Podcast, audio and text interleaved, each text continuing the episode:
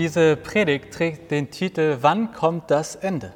Und ein Ende kommt mit dieser Predigt in sich, denn das ist die letzte Folge der zweiten Staffel aus Eine vorhimmlische WG. Also die letzten drei Predigten und diese hier, das ist die zweite Staffel von den Predigten, in denen es darum geht, dass eines Tages Martin Luther und Jesus Christus im Pastorat drüben bei meiner Freundin Trixie und mir eingezogen sind und ich berichte regelmäßig aus unserem turbulenten Leben.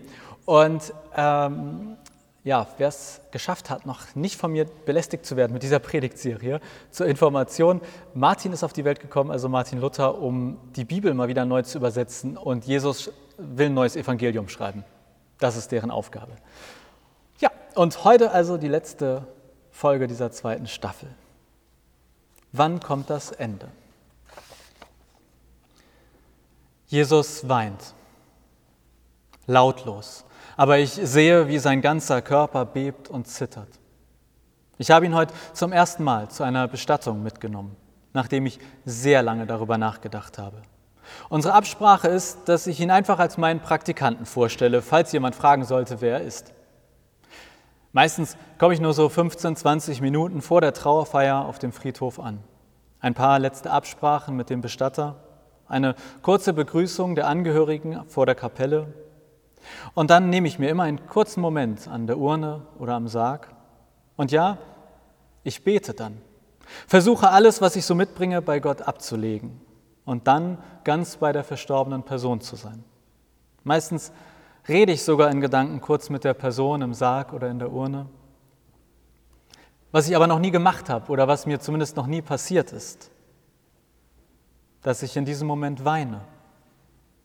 Erst recht nicht so, wie Jesus es gerade tut. Wir sind vor ein paar Minuten in der Kapelle angekommen. Vorne in der Mitte der Sarg, vielleicht fünf, sechs Blumenkränze darum, einige Kerzen auf metallenen Ständern im Hintergrund ein Bild des Verstorbenen auf einer Staffelei. Und Jesus ist ganz behutsam an den Sarg herangetreten, hat sich dann hingekniet, mit seiner rechten Hand den Sarg regelrecht liebevoll berührt, als würde er ihn streicheln. Und dann kamen ihm die Tränen. Sein Gesicht ist inzwischen überströmt von ihnen. Und so kniet er dort seit einigen Minuten. Das ist dem Bestatter natürlich nicht entgangen und ich konnte ihm auch nicht so richtig gut erklären, warum mein Praktikant so hoch emotional reagiert. Naja, ich habe einfach behauptet, es wäre seine erste Bestattung, die er direkt miterlebt. Vorsichtig trete ich neben Jesus und lege ihm eine Hand auf die Schulter. Herr Jesus, alles klar bei dir? Jesus schnieft und nickt. Du, ich muss die Angehörigen gleich reinlassen, sage ich. Ist es für dich in Ordnung, wenn du dich dann unauffällig nach hinten in die Kapelle setzt? Jesus wischt sich die Tränen aus dem Gesicht und nickt erneut. So wortkarg habe ich ihn selten erlebt. Auch wenn ich ehrlich gesagt es nicht so richtig verstehe, warum er eigentlich so heftig weint. Der Tod tut weh, antwortet Jesus auf meine Gedanken. Auch dir? frage ich nach. Jesus steht auf, nimmt seine Hand sanft vom Sarg zurück und antwortet, ich kann all den Schmerz der Angehörigen spüren und ja, auch mir tut der Tod weh. Wir stehen schweigend nebeneinander und schauen das Bild des Verstorbenen nachdenklich und in Ruhe an. Wann endet das alles hier? frage ich Jesus leise. Wie meinst du? Naja, steht in der Bibel nicht, dass eines Tages der Himmel wieder auf die Erde kommt oder Himmel auf Erden wird, aber also quasi, dass irgendwie die Welt, so wie sie jetzt ist, mit Leid und Schmerz an ein Ende kommt? Jesus nickt, bückt sich und rückt einen Blumenkranz ein Stück nach rechts. Dann sagt er, das Ende kommt, wenn alle Menschen von mir gehört haben. Hm, denke ich mir, standen wir denn nicht schon mal besser da? Und überhaupt gibt es nicht immer mehr Menschen auf der Welt und wird die Sache dadurch nicht von Jahr zu Jahr komplexer und noch viel schlimmer? Bewegen wir uns dann eigentlich heute in die richtige Richtung? Ich meine, haben rein prozentual gesehen heute mehr Menschen von Jesus gehört als zum Beispiel vor 20 Jahren? Jesus lächelt und stupst mich mit seiner Schulter gegen meine Schulter freundschaftlich an. Du machst dir manchmal Gedanken, Jonas. Entscheidend an der ganzen Sache ist, egal wie viel du darüber nachdenkst, es wird für dich ein Geheimnis bleiben, wann dieses Ende kommt. Aber bis dahin kannst du ja mit daran arbeiten, dass möglichst alle Menschen von mir hören, und zwar so, dass jede und jeder sich begründet und informiert, anschließend für oder gegen mich entscheiden kann. Ich nicke und denke an die Ansprache, die ich gleich auf der Trauerfeier halten werde. Natürlich spreche ich dort auch über den Verstorbenen, aber ich versuche auch immer klar und offen über Jesus zu reden, dass er meine Hoffnung mit Blick auf den Tod ist und dass ich aus tiefstem Herzen hoffe und glaube, dass Jesus für uns den Tod besiegt hat und dass Gottes Weg mit uns durch den Tod hindurchgeht. Jesus bückt sich erneut und schiebt einen anderen Blumenkranz ein wenig nach rechts. Ich wusste bislang gar nicht, dass er solch Wert auf Ordnung legen kann. Ich werde ihn bei Zeiten im Haushalt mal, mal wieder daran erinnern. Ich würde dann die Angehörigen reinlassen. In Ordnung, reißt mich der Bestatter aus meinen Gedanken. Ich nicke und gehe mit ihm zur Eingangstür. Ihr Praktikant ist mit unserer Blumenordnung nicht ganz einverstanden, fragt der Bestatter in einer Mischung aus Belustigung und Kritik. Ich zucke mit den Schultern und antworte, dass mir diese Seite an ihm auch bislang völlig unbekannt war. In der nächsten halben Stunde halte ich die kleine Trauerfeier. Natürlich gibt es nie einen guten Zeitpunkt zum Sterben. Aber gefühlt ist diese Corona-Zeit ganz besonders bescheiden. In diesem konkreten Fall wurde der Verstorbene mit Herzbeschwerden ins Krankenhaus gebracht. Dort wurde er positiv auf Corona getestet und verstarb kurz darauf. Seine Ehefrau musste in Quarantäne und konnte sich von ihm nicht mehr richtig verabschieden. Das ist ätzend. Der Tod ist schon scheiße genug. Und wenn dann noch der Abschied fehlt, aber überhaupt Abschied nehmen, das finde ich jedes Mal am emotionalsten.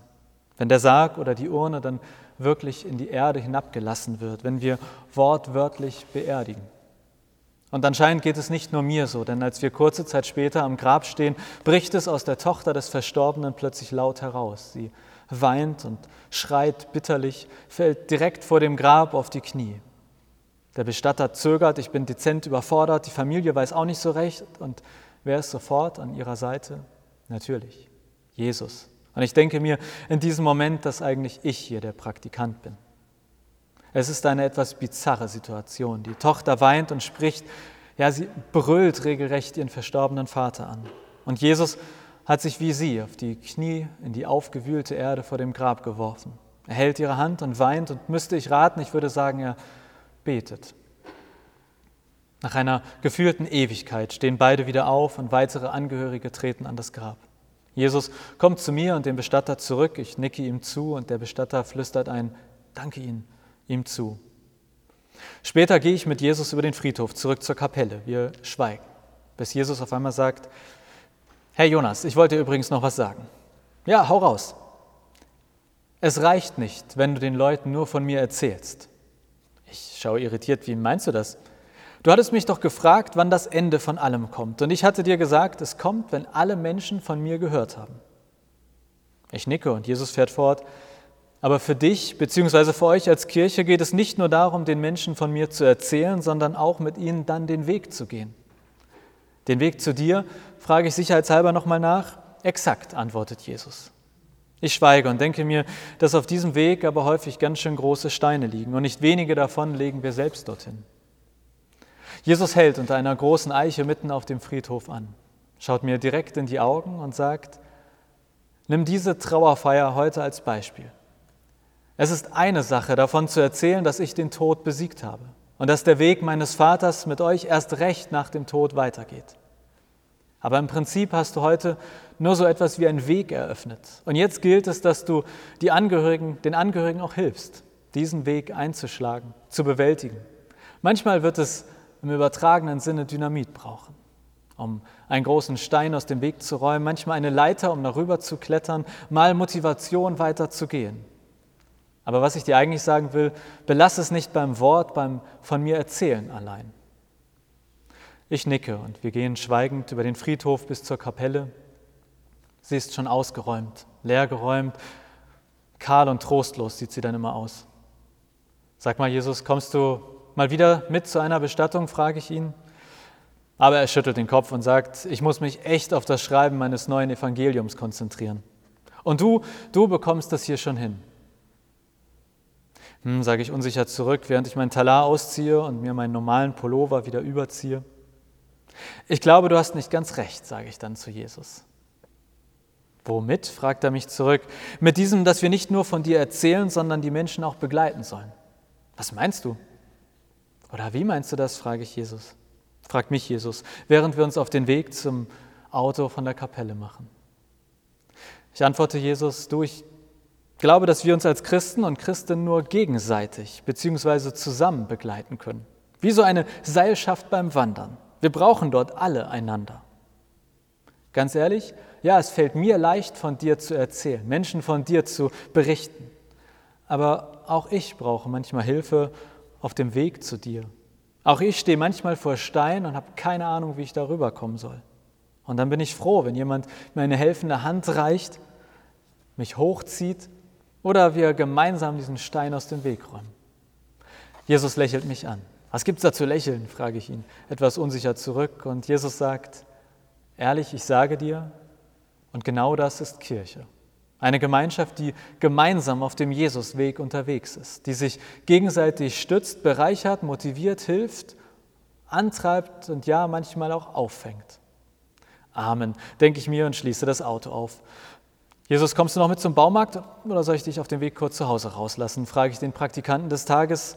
Fahr du ruhig, ich bleibe noch ein wenig hier auf dem Friedhof. Wieso genau, will ich wissen? Ach, weißt du, ich war schon ein paar Mal hier und ich genieße das. Ich drehe hier gerne meine Runden. Ich gucke Jesus fragend an. Er zwinkert mir zu und sagt, naja, wenn ihr auf dem Friedhof seid, dann geht es bei euch meistens ums Vermissen, ums Erinnern. Aber wenn ich hier bin, dann geht mein Blick nicht zurück, sondern voraus bzw. nach oben. Ich weiß, dass sich für euch der Tod immer nach einem Ende anfühlt. Aber für mich und meinen Vater ist es eben auch ein Anfang. Der Anfang von etwas Wunderbarem. Okay, sage ich. Dann sehen wir uns später zu Hause. Ich steige ins Auto ein, starte den Motor und das Radio geht bei gefühlt maximaler Lautstärke an. Ich ärgere mich im ersten Moment, dass Trixie das Radio wieder nicht leise gedreht hat. Aber dann erkenne ich, welches Lied gerade läuft. Ich schaue aus dem Fenster zu Jesus und rufe ihm zu, das ist doch kein Zufall mit dem Lied.